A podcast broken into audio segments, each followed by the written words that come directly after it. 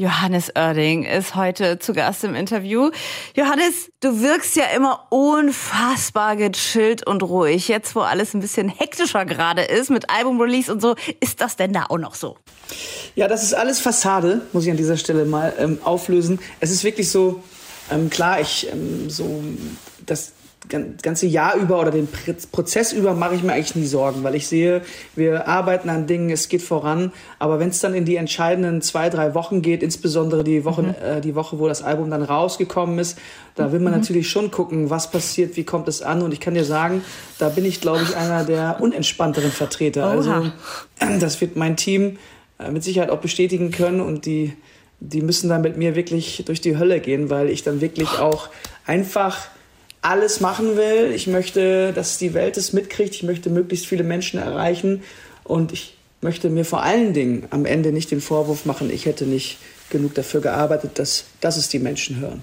Mhm. Kannst du auch mal richtig ungerecht werden? Ähm, ungerecht würde ich, würde ich, glaube ich, ausschließen, aber mit Sicherheit ähm, kann ich auch schon mal impulsiv und äh, biestig, so würde es meine Mutter sagen, äh, oder meine Schwestern, oder jähzornig werden das ist leider irgendwas schlummert da auch in mir, dass ich, wenn irgendwie ein paar Dinge zusammenkommen, die ich gar nicht mag, ähm, werde ich auch streng, sagen wir mal so. Und ähm, das Gute ist, alle, die mit mir arbeiten, wissen das und wir, wir arbeiten so lange schon zusammen, dass wir es gar nicht so weit kommen lassen.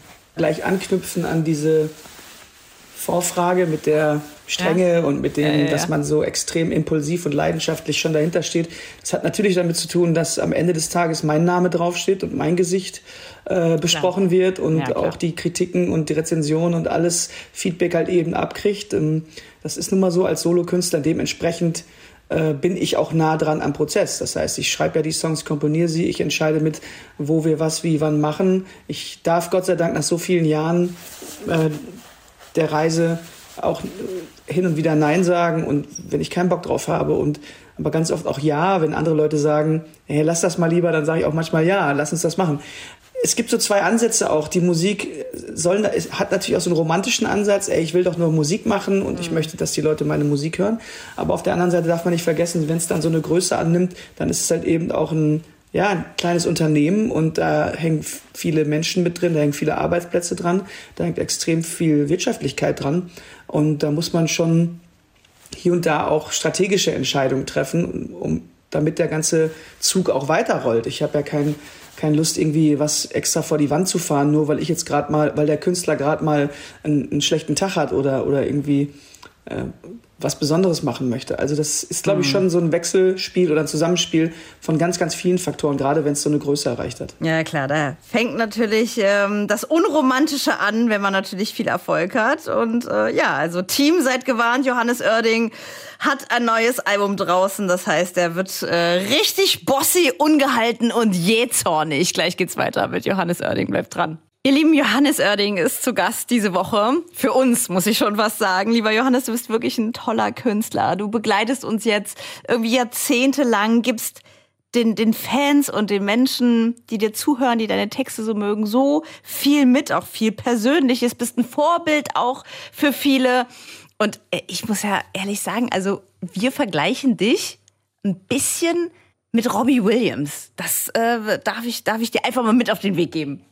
Du hast gerade, wie ich finde, einfach vier, fünf schöne Dinge gesagt. Also erstmal Robbie Williams nehme ich natürlich sowieso als Kompliment. Ich bin selber Riesenfan von dem und das ist für mich so ein kompletter Künstler und so, ein, so eine komplexe, so eine komplexe Karriere, ja. ähm, dass man sich gar nicht satt sehen kann daran, egal in welchem Zustand er gerade ist richtig. sitzt. Aber und dann die anderen Dinge, dass man eben ja mittlerweile mit Menschen groß wird und mit denen eine Geschichte teilt. Oh dass man bei sehr, sehr vielen Ereignissen von Menschen dabei ist, ob das eine mhm. Geburt, Hochzeiten oder auch mhm. mal eine, eine Trauerfeier ist, ja, etc. Dass man so zu einem kleinen Soundtrack von, von Menschen geworden ist. Das ist das mhm. aller, allergrößte Kompliment. Und ja, ich freue mich am meisten natürlich darüber, dass ich es geschafft habe, ähm, über die vielen Jahre die Leute mitzunehmen vielleicht sogar immer mehr dazu zu gewinnen und vielleicht sogar auch als Musik weitergegeben zu werden von ähm, Eltern an die Kids oder von Großeltern an die. Also es ist wirklich, ähm, glaube ich, das Beste, was einem Künstler passieren kann, dass man eben in der Breite vielleicht die Menschen erreicht. Auf der anderen Seite heißt das aber auch für viele Leute, ja, der ist halt so da, äh, ähm, der macht so Musik für alle. So, es das kann, gibt's ja auch Leute, die legen das als einen Nachteil mhm, aus. Ja. Ich kann nur für meinen Teil sagen, ich mache nur die Musik, die ich machen kann. Und ich liebe das. Und je mehr Menschen das erreicht, äh, desto glücklicher oh, bin auch ich. Johannes, und wir lieben dich dafür, dass du Musik für alle machst. Gleich geht's weiter in einem sehr persönlichen Gespräch über den Song, den er über seinen Vater geschrieben hat. Also bleib dran. Gleich geht's weiter mit Johannes Oerding.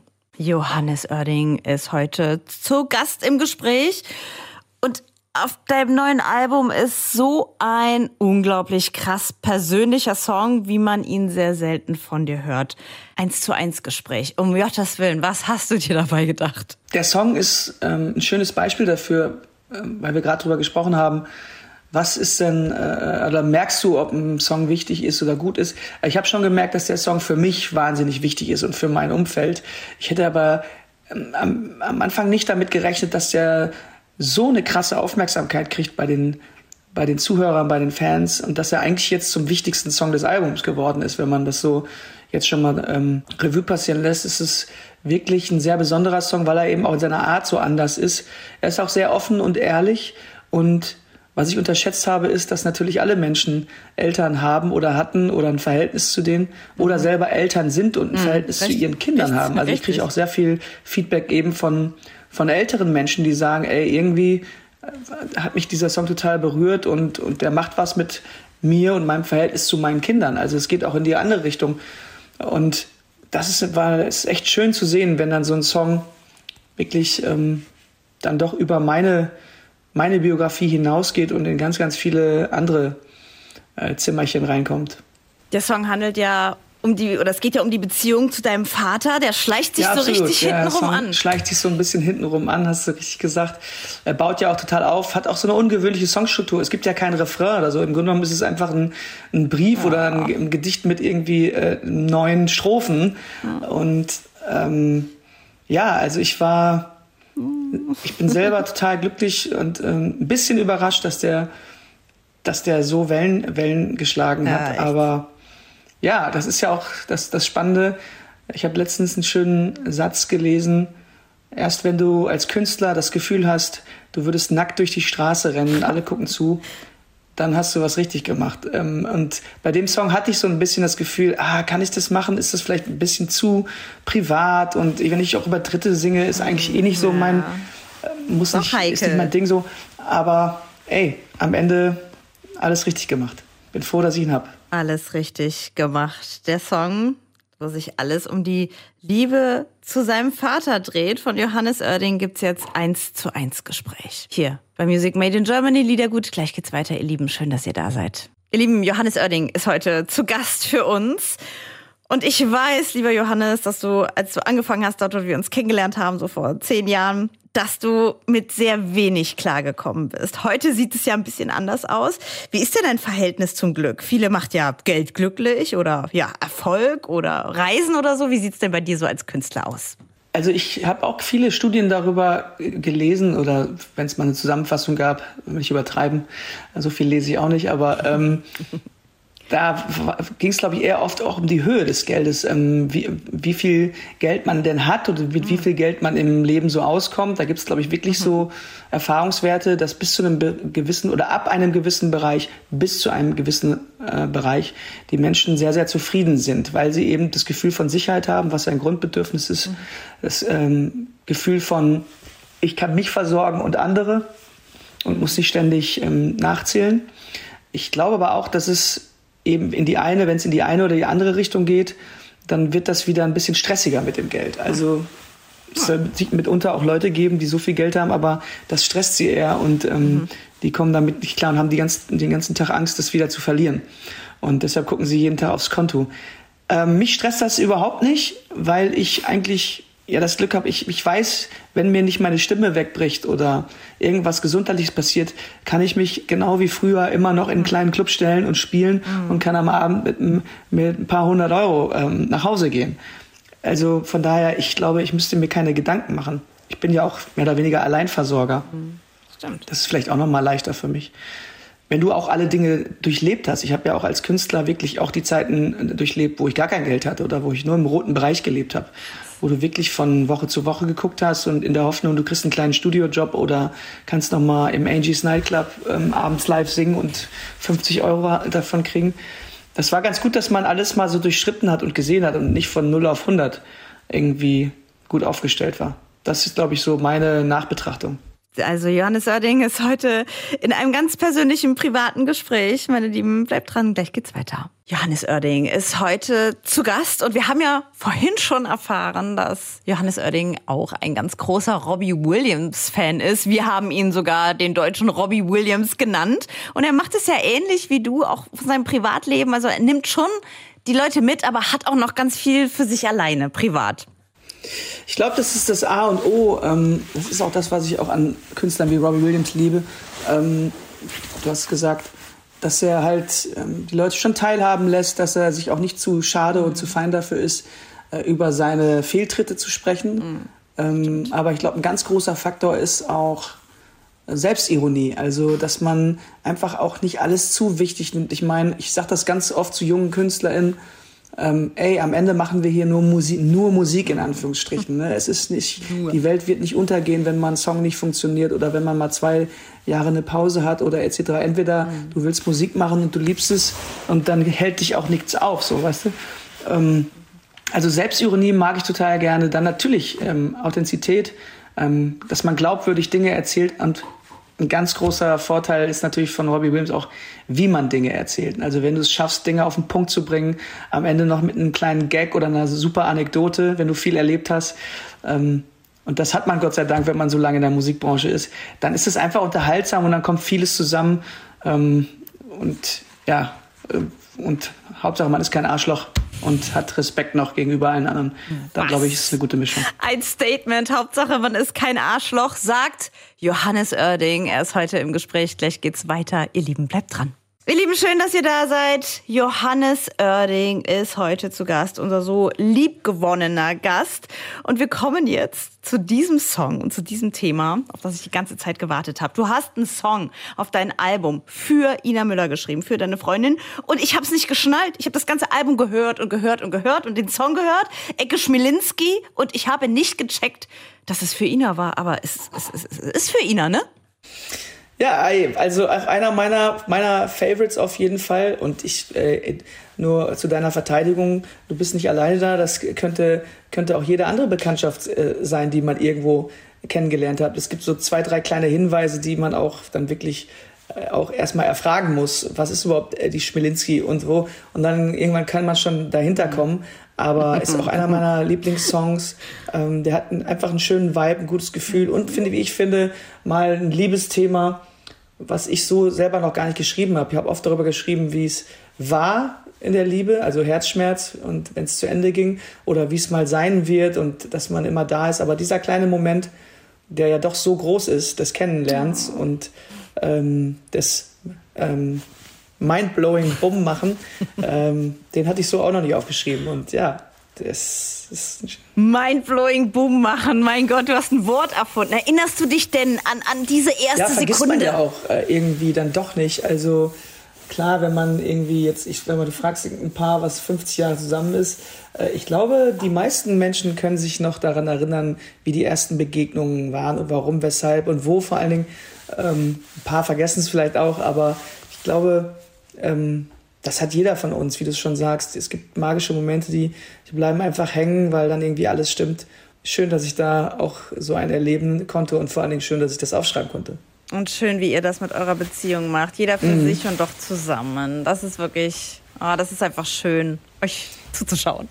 Ja, freut mich auf jeden Fall auch. Also bin da auch, ähm, also das ist einfach ein bisschen unkonventionell alles, hat natürlich mit den Umständen zu tun, mhm. dass wir beide äh, in der Szene unterwegs sind, Künstler sind, und aber auch keine Familie in dem Sinne haben. Das heißt, wir können uns auch so ein paar extra Würste erlauben, aber du hast recht, ähm, ich finde es schon auch wichtig, dass man ähm, sein, dass man noch so ein zweites ruhiges Leben hat, was eben mhm. dann eben die Leute auch nicht kennen. Ja, sehr wertvoll, Johannes Oerding. Hört mal rein, Ecke Schmilinski. Und äh, ja, wenn ihr genau zuhört, dann erlebt ihr vielleicht jetzt auch gemeinsam mit uns diesen magischen Augenblick des Kennenlernens von Ina Müller und Johannes Oerding. Meine lieben Music Made in Germany Lovers, hier ist Johannes Oerding heute in einem ganz persönlichen Gespräch. Und was mich wirklich sehr interessiert bei so einem Hitmaker wie dich, lieber Johannes, spürst du vorher, wann wird deine oder wann werden deine Songs zu Hits? Ähm, man merkt immer beim Schreiben schon, ob es ein guter Song ist oder ob es ein vollständiger Song ist, ob der was macht oder auslöst. Aber so richtig beurteilen, mit welcher Nummer du wann, wie, wo rauskommst und welcher der stärkste ist, das kannst du eigentlich erst, wenn alles fertig ist. So, dann verwirft man ja auch Dinge, dann fliegen auch Songs raus und hinten rüber, weil man vielleicht das gleiche Thema zu oft sagt oder weil man sich wiederholt hat oder weil es doch zu langweilig ist. Mhm. Ähm, ich glaube, es ist ganz schwer vorherzusagen, was ein Hit wird. Also ich hatte das, okay, bei an guten Tagen, da wusste ich zum Beispiel schon, dass das ein wichtiger Song werden würde, weil das haben, haben alle gehört, die schon das Demo gehört haben, waren so, ey, das ist irgendwie sehr besonders, ist mal was anderes. Ähm, Kreise war es ähnlich, aber als Beispiel alles brennt oder 100 Leben, da hatte ich, das hatte ich überhaupt nicht auf dem Schirm. Ähm, da dachte ich so, wen interessiert denn bei 100 Leben meine meine Story vom Dorf. So, das ist doch ein kleiner Song von mir. Und am Ende hat er ganz, ganz viele Menschen ähm, abgeholt, mhm. ähnlich wie Heimat oder so ein Song. Oh, ja. Das heißt, am Ende kommen so viele Dinge auch noch hinzu. Richtige Zeit, das richtige Momentum, äh, die richtigen Kanäle auch zu bekommen, die freien Plätze zu bekommen, auch bei euch beim Radio, dann eben nicht in Konkurrenz zu stehen mit anderen äh, Stars, die ähnliches machen. Ähm, also du siehst Lotto spielen, ich sag's immer wieder, äh, ich sag, ähm, Musik ist wie Lotto spielen. Also du musst schon äh, Talent und Handwerk beherrschen, aber ganz viel Glück ist auch mit dabei. Ja, und wir haben ganz viel Glück, dass du heute bei uns bist, lieber Johannes Oerding. Und da spielen wir doch einen deiner vorhersehbaren und oder nicht vorhersehbaren Hits Heimat jetzt für euch. Gleich geht's weiter mit Johannes Oerding. Lieben Johannes Oerding ist heute in einem ganz persönlichen Gespräch. Lieber Johannes, du bist ja in einer Großfamilie groß geworden. Ich glaube, du hast vier Schwestern. Und äh, was bist du denn in deiner Familie? Bist du eher der Fels in der Brandung? Du hast immer Musik gemacht oder bist du der fahrende Musiker, der eh nie da ist? Ja, also natürlich haben meine Eltern auch gesagt, ähm, am Anfang gedacht, das ist hier alles ein Hobby, was ich, was ich mache. Also das habe ich ja selber auch gedacht als junger, junger Mann. Ähm, weil der Beruf so weit entfernt war. Ich wusste ja auch nicht, wo, was macht man, wie macht man es, wo fängt man denn an und wo spielt man und äh, von daher kann ich das schon verstehen, dass meine Eltern erstmal im Blick hatten, okay, der Junge soll eine vernünftige Ausbildung haben und Schule machen und vielleicht auch studieren gehen, dass er irgendwie äh, auf eigenen Beinen steht. Aber es hat auch einen Vorteil, in der Großfamilie zu sein, vor allen Dingen, wenn du wie ich dann vier Geschwister hast, die alle was Normales machen. Also drei sind Lehrer, einer ist Arzt.